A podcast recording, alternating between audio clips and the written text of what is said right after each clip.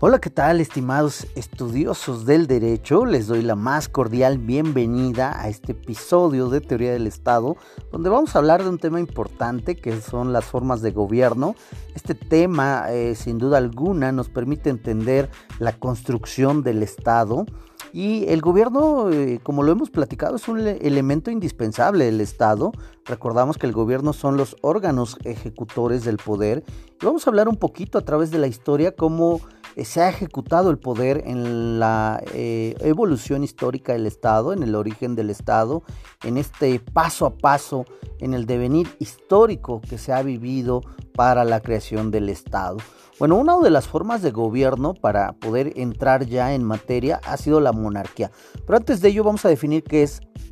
una forma de gobierno. Es un esquema, una estructura, es un andamiaje que se lleva para poder conducir el actuar de los gobernados en términos políticos, sociales, culturales y económicos. En pocas palabras, son aquellas características que reúne un Estado para poder conducir su actuar en los términos que ya he mencionado. Y uno de ellos ha sido la monarquía, una forma de gobierno más antigua y que más conocemos es la monarquía, que etimológicamente proviene del latín monarchía y del antiguo griego que significa eh, Pobot, uno, eh, H, gobierno, como gobierno de, uno. Eh, en ese sentido, el poder recae en una sola persona. Hablamos de una figura icónica como lo es el rey o la reina, quienes de manera arbitraria, autoritaria, han ostentado el poder a través de la palabra de Dios o del poder divino el poder también eh, se traspasa a través de la herencia, que sin duda alguna fue una de las formas de poder perpetuarse en el poder dentro de la monarquía. Eh, las características primordiales de la monarquía es pues un régimen totalitario, absolutista, donde una sola persona decide los destinos culturales, sociales y económicos del país y de ahí que entonces no tiene una, un pensamiento diverso a lo que cree o piensa o decide el monarca. Nadie podría atentar en contra de los destinos que el monarca decidía, de lo contrario pues era obligado a aceptar lo que decía el monarca, violentando sus derechos humanos o eh, incluso desapareciendo a estas personas que podrían oponerse a la decisión de un monarca. Dentro de la monarquía a través de la historia surge otra forma de gobierno llamada monarquía parlamentaria, una vez que los gobernados se percatan que el rey pues es una persona común igual a, ellos, pues deciden eh, empezar a manifestarse en contra de estas ideas totalitarias donde se cobraban excesivos tributos y donde eh, ya no se gozaban de derechos como el derecho a la propiedad. Es así que en 1210 surge el eh, antecedente de la monarquía parlamentaria, donde surge la Cámara de los Lords, estos lords que al verse violentados en sus derechos por parte del monarca deciden oponerse a las ideas y entonces es así que logran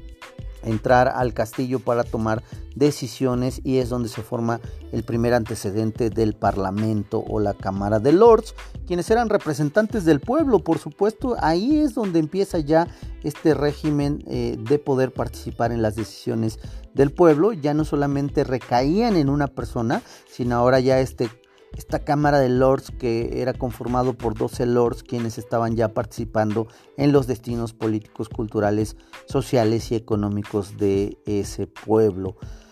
Eh, dentro de otro régimen de gobierno que podemos hablar es la oligarquía. Esta forma de gobierno eh, también es una forma o un sistema en la que el poder recae en unas pocas personas. Hablamos principalmente de una clase privilegiada, podremos decir que incluso se podría llamar aristócrata porque el poder adquisitivo permitía que las personas eh, que eh, tenían un poder adquisitivo mayor pues ostentaran estos cargos. También podríamos hablar de los jefes o de los ancianos que eran considerados los más sabios y que a, raíz de ello pues ellos eran quienes podían ostentar el poder. Eh, oligarquía, una palabra que proviene del griego oligarquía que está compuesto de otro prefijo que se llama arquia, entonces es el gobierno de pocos o forma combinada el gobierno de los jefes. Entonces esta oligarquía pues era una forma de gobierno conducida por unos cuantos, principalmente los jefes o los ancianos que eran considerados los sabios. Otra forma de gobierno que ha ayudado a ostentar el poder, principalmente en las monarquías o en los regímenes socialistas ha sido la tiranía. La tiranía es una forma de gobierno que ha estado mezclada con otras más en la que el gobernante pues por supuesto asume el poder total o absoluto y eh, pues se apoya de este poder eh, sin importarle las leyes, especialmente eh, violenta las leyes y violenta los derechos humanos, abusando del poder para lograr su cometido y no importa si eh, puede eliminar a sus gobernantes o a aquellos que se oponen a este régimen con tal de prevalecer en el poder. La aristocracia es otra forma de gobierno que se caracteriza por eh, aquellos grupos de personas que pertenecen a una clase social considerada clase social alta e incluso podríamos eh, hablar de que dentro de la monarquía empezaron a surgir títulos nobiliarios que eran concedidos por el rey o aquellos heredados de sus antepasados. Podemos hablar de un príncipe, de una princesa, y entonces surge ya esta eh, clase llamada aristocracia que está conformada por una clase social privilegiada. Otra forma de gobierno es la teocracia, que es un sistema político donde predomina la iglesia principalmente, donde un grupo de personas llamados religiosos o sacerdotes eh, o ministros de Dios se dedican a dirigir el eh, destino político, social y económico del país o del Estado. Miren,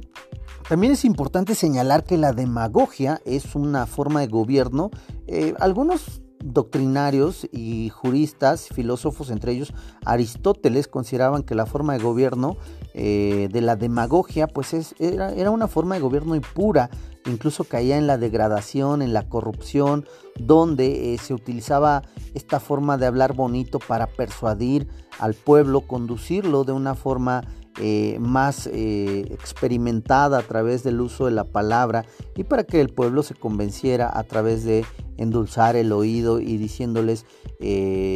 palabras que en su mayoría caían en la falsedad o en las este en los destinos que no eran concedidos por estos gobernantes. Es decir, en pocas palabras, la demagogia es una forma de engañar a la gente y se consideraba una forma corrupta del gobierno para poder convencer a las personas utilizando las mentiras o las famosas falacias. Eh, otra forma de gobierno también es la anarquía. El término anarquía proviene del griego anarquía y está formado por un prefijo an que significa o que en este caso se entiende como ausencia o principios de ausencia del poder. Eh, en términos generales, la anarquía significa ausencia de autoridad o ausencia de gobierno es una forma de estado donde no existe alguien que conduzca los destinos sociales, económicos y culturales, sino toda la gente se encarga de gobernar. Podríamos decir que esta anarquía podría incluso caer en el desorden social, es decir, que no exista aquel orden que tanto se busca. El socialismo es otra forma de gobierno, eh, principalmente algunos doctrinarios la han llamado una forma económica de conducir un país, sin embargo tenemos por ejemplo a China, tenemos a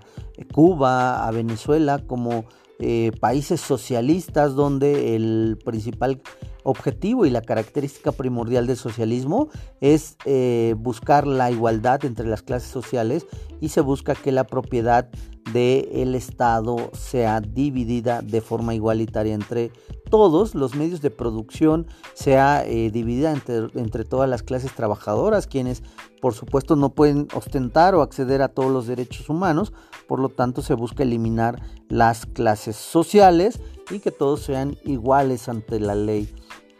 Eh, a contrario sensu, encontramos el capitalismo como una forma de gobierno que se opone al socialismo y que entonces, más allá de buscar eh, un principio de igualdad, se busca la eh, inversión o producción privada donde ingresa ya la mano